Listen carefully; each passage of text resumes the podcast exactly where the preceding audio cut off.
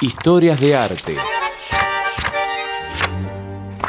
Osvaldo Pugliese, dueño de un gran talento y una brillante carrera musical, es uno de los artistas más reconocidos. Compositor, arreglador, director de orquesta e incansable luchador por los derechos de los músicos.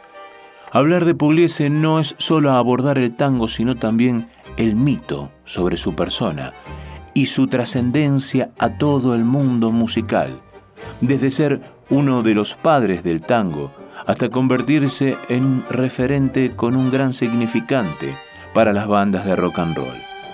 Es así que a comienzos de la década de 1990, durante un recital de Charlie García, se desencadenó una seguidilla de problemas técnicos que retrasaron el inicio del concierto.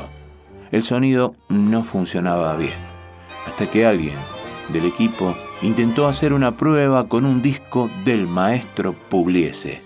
Santo remedio. Todo empezó a mejorar y Charlie dio su show.